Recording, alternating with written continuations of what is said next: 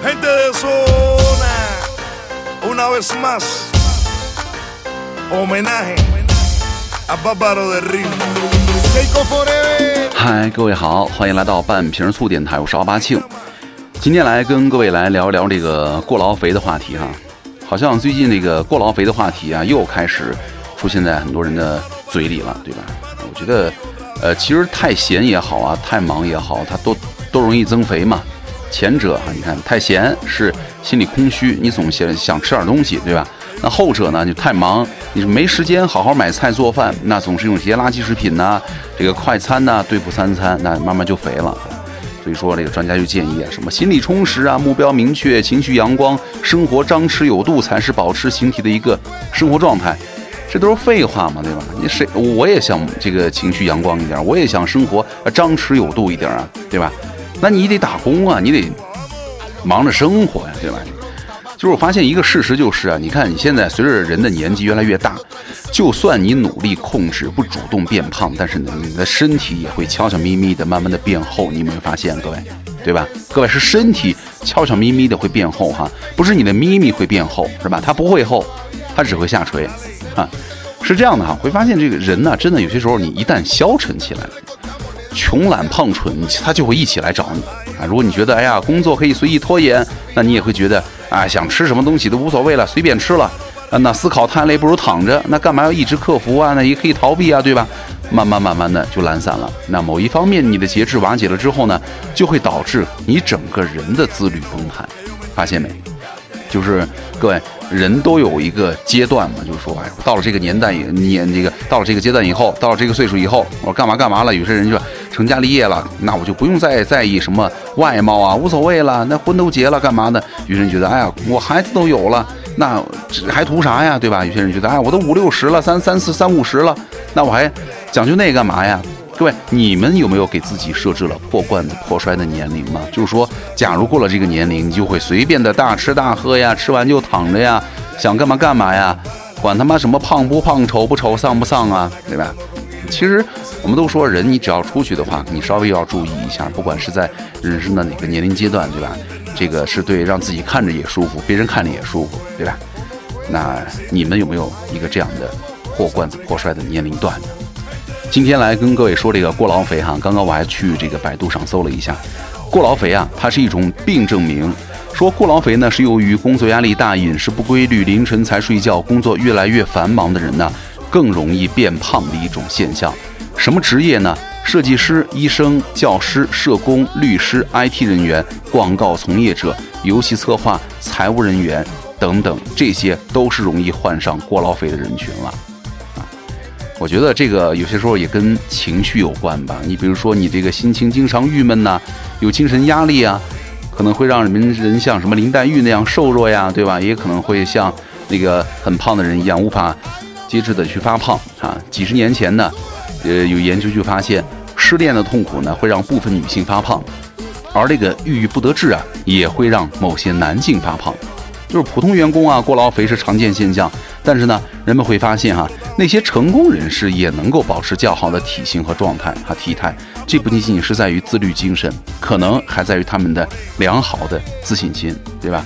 人家事业成功，生活快乐，积极自信，就能够让他们更好的焕发精神，也对维持活跃的身体代谢呢有所帮助啊。就是真的，对于很多这个年轻一代来说，尤其是。这一段时间，对吧？全国的疫情不断的反复。我今天看那个新闻，呃，上海某些地方又突然封了哈。这个话题呢，不敢多说哈，不敢深说，深说了以后这个节目就没有了，对吧？只能够是说这个大方向是对的哈。呃，这个比年轻人躺平更为艰难的是什么呢？就是一部分人呢，正在加班的人正在经历这个过劳肥，对吧？对于他们来说，哎呀，班也加了，睡眠也少了，但是呢，我身体还肥了啊。不是什么饮食和运动的不自律，而是庞大的工作压力、生活方式呢，被迫让他们非健康化了。简单来解释哈，刚刚我们不是也说了吗？过劳肥啊，就是你工作越忙越容易变胖的一种现象。这是九九六工作模式下的一大缩影了，也是导致各种什么慢性病啊、高血压，甚至职场抑郁的连锁反应之一。之前在那个新华网有一项针对数千名白领的进行随机的问卷调查，哈，说有百分之六十二的白领觉得自己存在过劳肥现象，而认为啊入职之后胖了十斤以上的白领呢，占到了百分之二十七点三六。那这些增长的体重危机呢，很难在健身房里得到控制，因为其中的变量因素呢，往往在于职场的压力环境啊。这个过劳肥呢，具体原因可以从物理和精神压力进行归纳。你首先在这个物理层面呢，你看你加班、久坐和运动量减少，对吧？然后呢，你职场人的，新陈代谢消耗呢，相比于学生时代，那肯定是大幅缩减呢。很多人就说：“哎呀，我这个工作以后啊，你看，呃，胖成这样了。我学生时代的时候，你你不怎么吃啊，干嘛干嘛？呃，再吃再多都会瘦。那会儿你的代谢情况和你的运动量不一样嘛，对吧？而这个精神压力呢，更大的是导致一个致胖的因素了。你比如说，这个工作量很大的员工呢，更有可能会怎么样啊？情绪化进食，他不只是选择高卡的食物，同时呢，运动强度啊和频率也会下降啊。”当然了，即便是在高强度的工作压力之下呢，依然有会有人自律的人哈，保持着这个运动习惯，但是呢，反馈却往往不尽如人意啊。之前我们在采访啊，说部分的教练的采访当中呢，说即便是那些有长期保持有氧习惯的会员呢，体质的下降速度并不理想，这很有可能跟缺少足够的睡眠有关。因为你缺乏睡眠了，一方面呢会降低你个体的静息代谢，以及你导致肌肉的流失。那另外一方面呢，熬夜人群啊，对于食物会有着更大的渴望。就一到了晚上，我现最这段是就是啊，这个一到了十一点以后嘛，就想吃烧鸡，喝点啤酒，他就有一个更大的渴望。然后你你熬夜了，没事儿干，你光看剧不行，你得吃点东西啊。不可控的摄入卡路里也是引起体重上升的原因啊。所有的负面影响呢，会从单纯的脂肪率上升到威胁人体的健康水平。就是高强度的工作和随之而来的久坐的行为习惯呢，跟肥胖啊、心脏病啊和寿命缩短都呈现出了高度的相关性。而这个亚健康人群呢，也更容易因为健康问题导致工作的效率下降。也就是说，严重的过劳肥的年轻人呢，往往需要花费更多的时间完成一项基本的工作啊。这不仅仅是对于个体的消耗哈，更会促使加班文化的盛行，导致恶性循环，然后呢，造成更大的社会资源的损失啊！相信很多人就不想加班啊，你越加班越累，加了班不见得还工资更多，然后呢，还能让你越来越胖，那这谁干呢？对吧？另外呢，其实这个很多上班族啊，都有过过劳肥的烦恼啊，比如说你这个加班到深夜十点呢。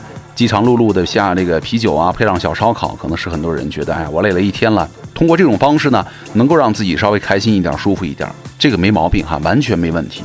就是我们在忙碌的工作之后啊，你只能够选择一日三餐呢，各种油腻的外卖啊去吃，让我们身体得到满足，然后呢，让我们的心情变得好一点。你看现在这个什么信息时代，对吧？即便是你加班工作呀，也得什么。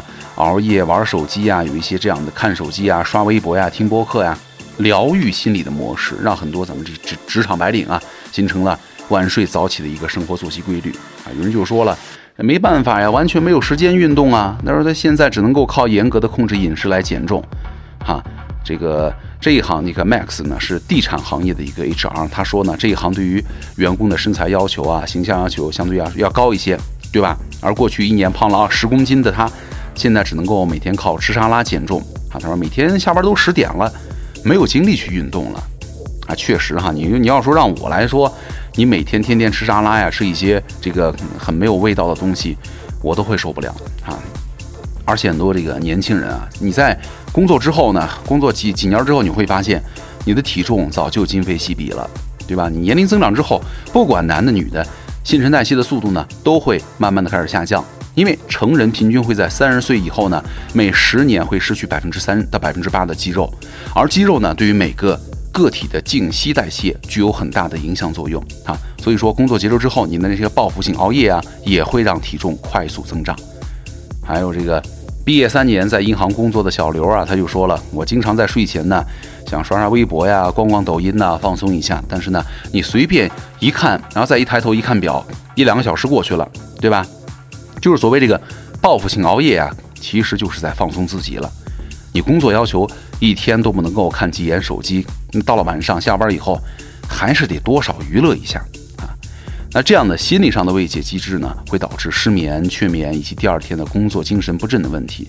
虽然个体呢对于睡眠的需求并不相同，但总体来说，当人们啊就研究发现，当人们每天晚上睡眠少于七个小时的时候呢，你的体重就会出现变化。你每天晚上睡眠时间不超过五个小时，比每天晚上至少睡七个小时的人群呢，在肥胖的可能性上会高出百分之十五左右。这是因为呢，睡眠不足会促使食欲的增加。刚刚我们说过了，对吧？这可能是因为它会影响，比如说你的饥饿机制啊，然后呢会给你发出信号啊，这个有一些激素的分泌哈。当你睡眠不足的时候呢，身体会产生更多的生长素释放肽和更少的瘦素，让身体呢感到饥饿，并且增加食欲。